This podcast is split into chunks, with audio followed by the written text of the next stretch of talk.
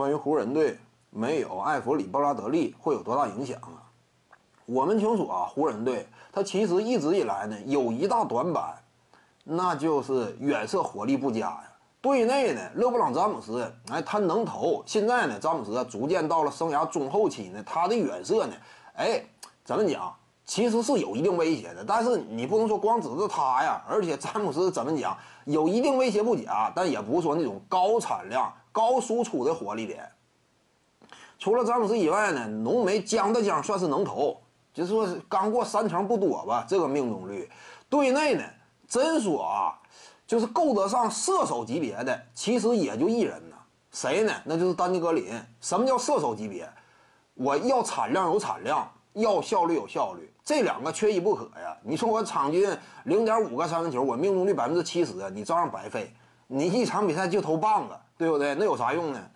得产量与效率兼顾。目前湖人队阵容当中啊，也就是这个丹尼格林，比丹尼格林再稍微差点的呢。一个是波普，一个是布拉德利啊，也就是说这三位呢是重要的快这个湖人队火力支撑啊。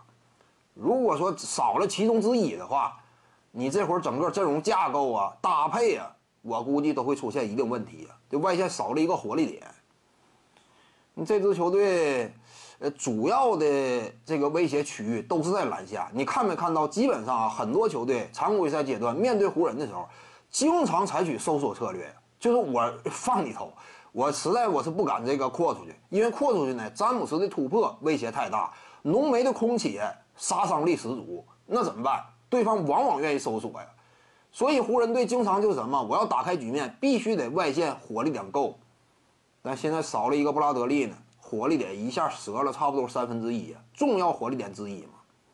再加上布拉德利呢，作为外线的防守尖兵，当年在凯尔特人时期呢，练就了一身本领。你少了这么一个防守尖兵啊，空位位置之上呢，掐对方一下，这个也多少有点力不从心吧。因为毕竟目前这个联盟啊，很多队伍都有优秀的核心持球人。布拉德利这一下不不干呢，那其他的现在有点悬呐，确实情况不是特别理想啊。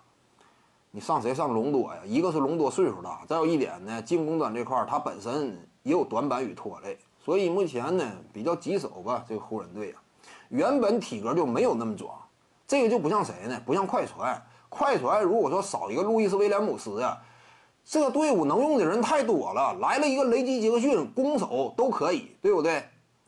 那就完全可以顶替他嘛。而且板凳席火力呢，人家也不愁啊，还有一个哈雷尔坐镇，那人家牌够多的话扛得住啊。但是湖人队牌本身就不多呀。